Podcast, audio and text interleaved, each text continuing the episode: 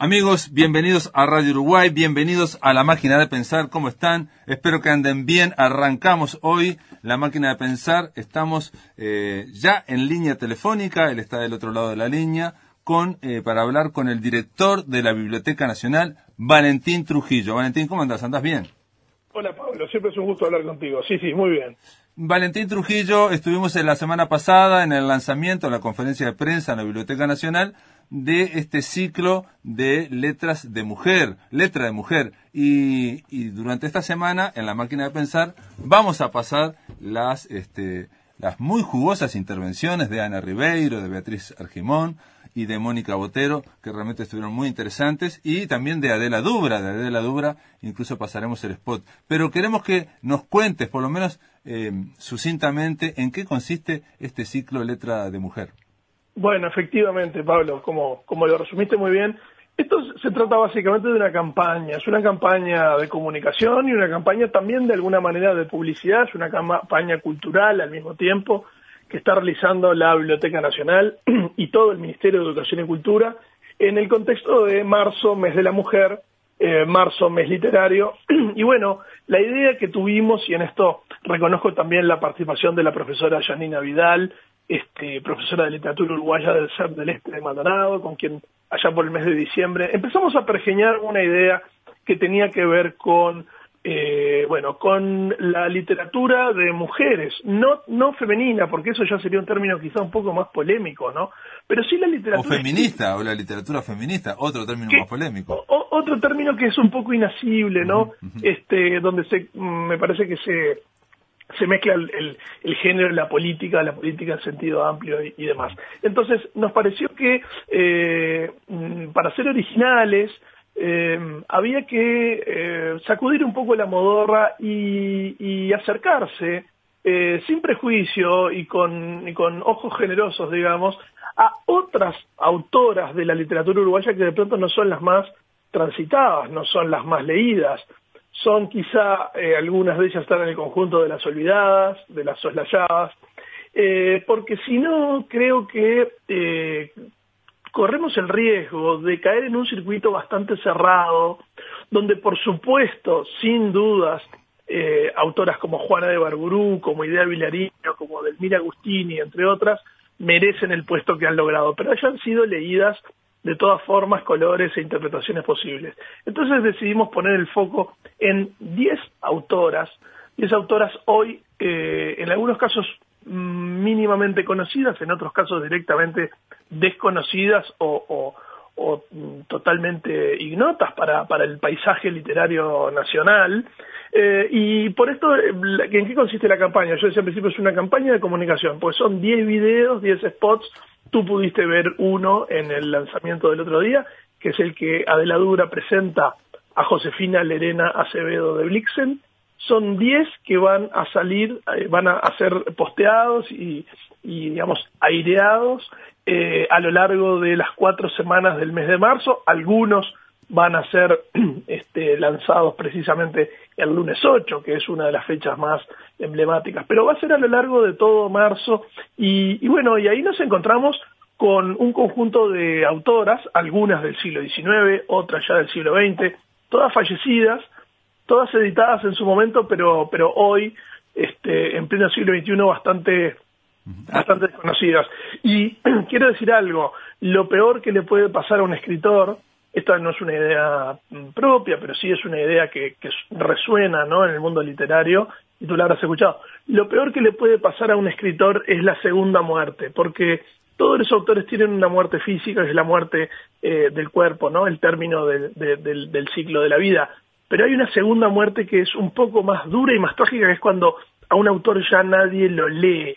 Y ahí sí definitivamente queda en el campo del olvido. Bueno, de ahí es donde queremos de alguna manera rescatar estos nombres que nos parecen importantes porque escribieron eh, obras que son bastante relevantes y está bueno que la opinión pública, no solo el ámbito académico, sino toda la opinión pública eh, se entere y las lea. Aparte de, digo, Valentín, eh, algunas tienen grandes méritos literarios y también otras, por lo menos quedó claro en la, en la conferencia de prensa, otras también tienen, son como jalones en la en, eh, en la lucha por los derechos de la mujer, por lograr un espacio en la sociedad. Me refiero, por ejemplo, a Josefina Lerena Acevedo de Brixen, que vos mencionaste, Adela Dubra estuvo hablando de ella, o, eh, bueno, Edgarda Cadenazzi, nosotros la habíamos tratado aquí en La Máquina de Pensar, porque la había traído Andrea Arismendi, es una poeta anarquista. Eh, ahora, del listado que, que, me, que me mandaron de la biblioteca, confieso que hay algunas que no las tenía para nada, ¿no? Amalia Barla de Figueredo. Bueno, ahí eh, está. Silvia Herrera, son dos que desconocía totalmente. Alguien me dijo, Silvia Herrera, una de las mejores del 45, y yo... Bueno, ahí está, ahí está. Creo que si tiene eh, algún mérito, que yo creo que, que, tiene varios, la lista y la curaduría del grupo de, de las 10 escritoras es que es bastante heterogéneo, ocupa diversas épocas y, diversas generaciones y tiene esa mezcla de eh, el, anzuelo de la curiosidad, ¿no? Para mucha gente estos nombres le van a ser una rareza y creo que es una linda puerta, una linda ventana para asomarse a la obra. En el caso concreto de Amalia Barla de Figueredo, estamos hablando de la esposa del gran poeta Álvaro Figueredo y durante ella publicó dos libros en vida eh, y ella firmaba como Amalia de Figueredo. Esto era una costumbre bastante usual en muchas autoras, recordemos a Sara de Ibáñez, a Esther de Cáceres o a la propia Juana de Barburú que firmaban con el nombre del marido, ¿no? Este eh, y, bueno, es, es, la oportunidad de eh, ya Álvaro Figueredo, que es el, el gran autor, en mi opinión uno de los grandes poetas uruguayos del siglo XX, que, nunca dejó su, su, pueblo oriundo, ¿no? El pan de azúcar. Bueno, esta es la oportunidad de leer a, su esposa, a Amalia Barla o Amalia de Figueredo, que publicó dos libros, uno en el año 57 y otro en el año 88, y que creo que tienen un, un enorme mérito y, y, tienen una voz propia. Pero bueno, vos mismo lo decías, ¿no? Silvia Herrera, una de las marginales del 45. El 45 tuvo algunas mujeres, es cierto que no tuvo tantas, fue un movimiento eminentemente de hombres, pero tuvo algunas mujeres que creo que son dignas de destaque y hasta ahora ha estado siempre en primer plano eh, la obra de Idea Vilariño y creemos que eh, autoras como Selva Márquez o como Silvia Herrera, que están en la lista, perfectamente son eh, muy buenas representantes de una especie de lado B de esa generación tan potente que, que bueno, que ahora mm, afloran, salen a la superficie eh, y con, digamos, no estamos inventando nada ni exagerando, creo que ellas mismas tienen para demostrar lo que valen, ¿no? Claro, claro, claro. Pero bueno, también... Estoy pensando en 45 muy exitosa Idea Vilariño, Ida Vitale y Amanda Berenguer, ¿no? Esas tres. Y, bueno, claro. Por Fila Bardecio, que también. También, pero en ese caso, eh, bueno, Ida, que, el, milagro de, que aún esté viva entre nosotros, ¿no? Y, tan lúcida como siempre. Eh, pero bueno, pero Ida Vitale, a ver, este, bastante antes de haber ganado el premio Cervantes, ya era una autora muy reconocida, muy editada, antologada. Eh, mm, con, mucha atención por parte de la crítica y parte de la academia, ¿no? Amanda Berenguer también, recordemos que este año es su centenario y la biblioteca también va a hacer algunos homenajes a ella y también a, José Pedro Díaz y, a, la pareja de gestores culturales que ellos llevaron adelante, ¿no? Todas las aventuras editoriales que... con la Galatea. Con la Galatea, la, la hermosísima imprenta que se encuentra además físicamente en, la Biblioteca Nacional. Pero bueno, incluso Orfila Bardecio, que, es una autora capaz que en un escalón de fama un poco, que está un poquito más abajo, su obra completa se editó, han salido artículos, y si bien es cierto que no es de las más conocidas, últimamente tuvo su relevancia. Acá estamos hablando, Pablo, de, por ejemplo, de Petrona Rosende. Petrona Rosende creo que no estaba en el radar de casi nadie, aunque sí algunos movimientos que le dan importancia a la literatura eh, femenina en Argentina la, han tomado en cuenta porque ella trabajó básicamente en Buenos Aires.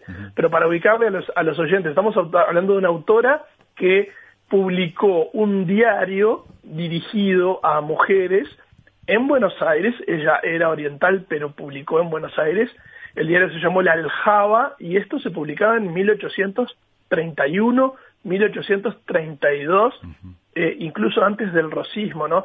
Eh, para que tengan una idea, eh, en, correlación, esto era la primera presidencia de, Fructuoso Rivera, en la naciente república. Petrona Rosende, tengo aquí, nació en 1787, o sea, del siglo XVIII, y murió en 1863. De cada una de estas escritoras va a hablar un experto, un especialista o un especialista. Y la pregunta es, eh, ¿va a hacer un spot filmado en la biblioteca siempre y va a ser siempre de dos, tres minutos? ¿Cómo es eso? Exactamente, exactamente. Ahí tocaste un poquito la, estructura de la campaña.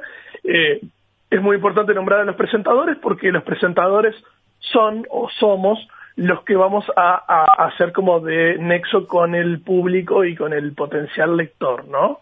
Este, creo que conformamos una, lista que, es, bastante rigurosa y también heterogénea. Tú nombrabas a, la vicepresidenta del SODRE, de la Dura, con el spot de Josefina Lerena, ese es el primero que, se va a, postear y a, difundir.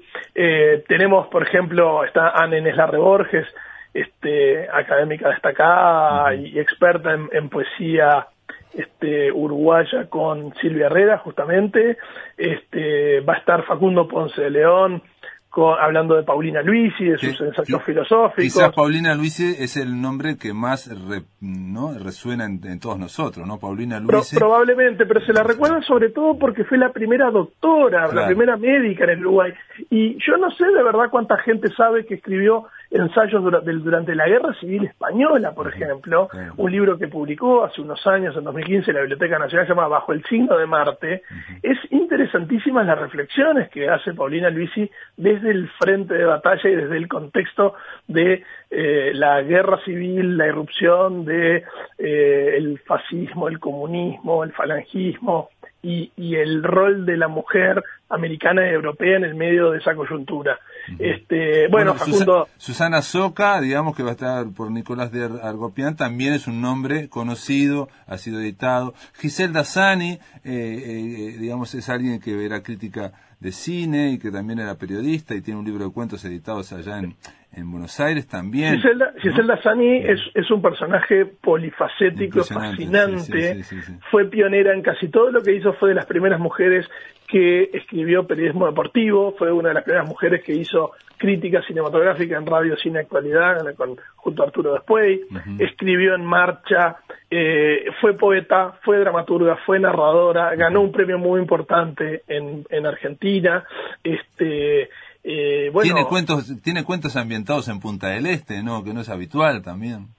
Por supuesto, por supuesto. Es, es una mujer, este, bueno, bastante anterior al 45 y creo, creo que también, de alguna manera, estos nombres, en algún sentido, para el que sepa leerlo, es una reivindicación eh, y a la vez es un tirón de orejas para la oficialidad del 45, porque en muchos sentidos eh, los, los, los, prohombres del 45 en algunos casos despreciaron a algunas de estas autoras este, que venían de antes y, y bueno, creo que en su momento no supieron ver por algunos prejuicios que, que, bueno que tendríamos que hablar en, en, otro programa porque da para más eh, las dejaron como un costado y creo que este a ver me parece interesante decir algo con respecto a la lista. Esta lista es una lista eh, meramente descriptiva de un conjunto bastante mayor. Sí, sí, sí. Janina Vidal debe tener otros nombres. Janina Vidal es la profesora que eh, ganó el premio de ensayo, estoy pensando ahora, por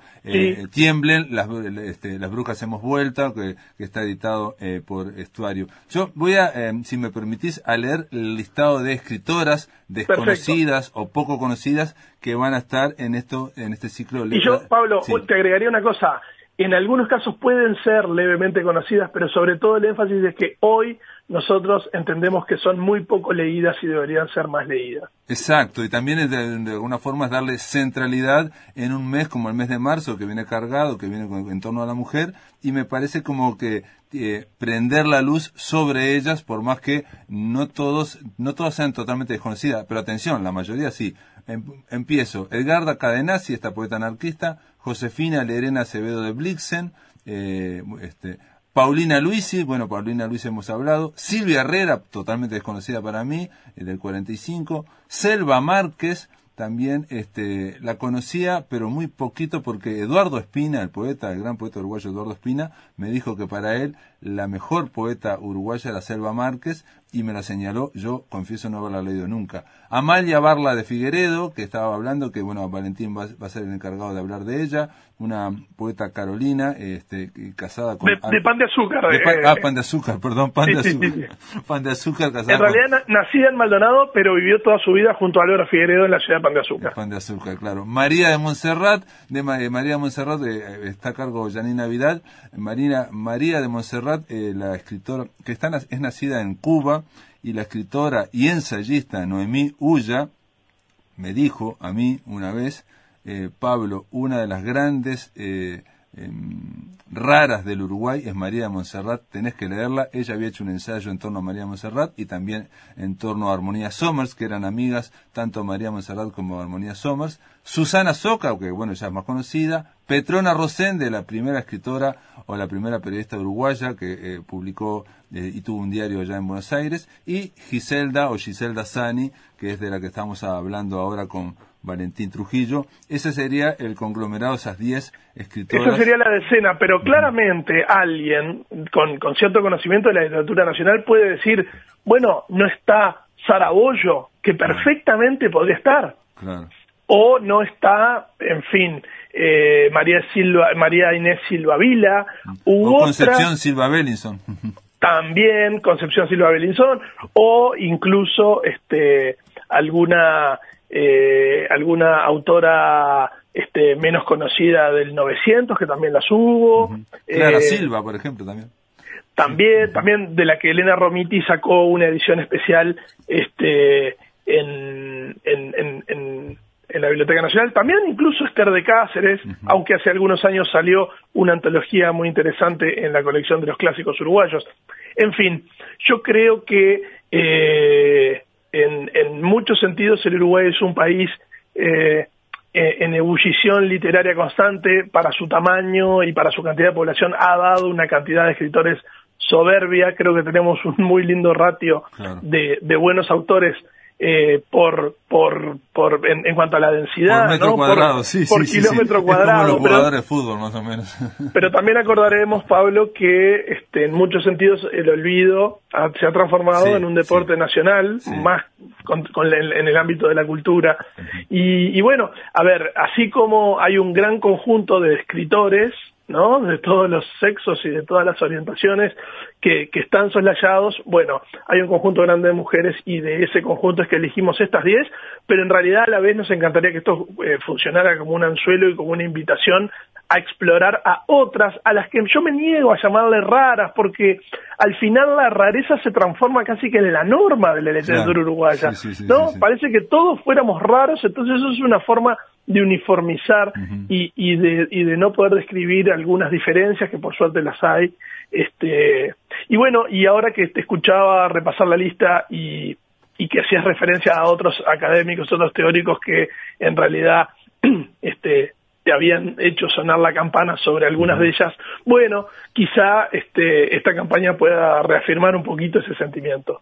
Bueno, la idea es también en la máquina de pensar, en lo posible, también pasar esos spots, eh, obviamente van a estar en las redes sociales, y conversar también con los especialistas y las especialistas que van a hablar de estas escritoras poco conocidas y que está bueno en el mes de, marzo, eh, de alguna forma, hacer foco en ellas. Valentín Trujillo, gracias por estar en la máquina de pensar. ¿eh? Siempre un gusto charlar contigo, Pablo. Un abrazo. Un abrazo, amigos. Después de la pausa continuamos aquí por Radio Uruguay.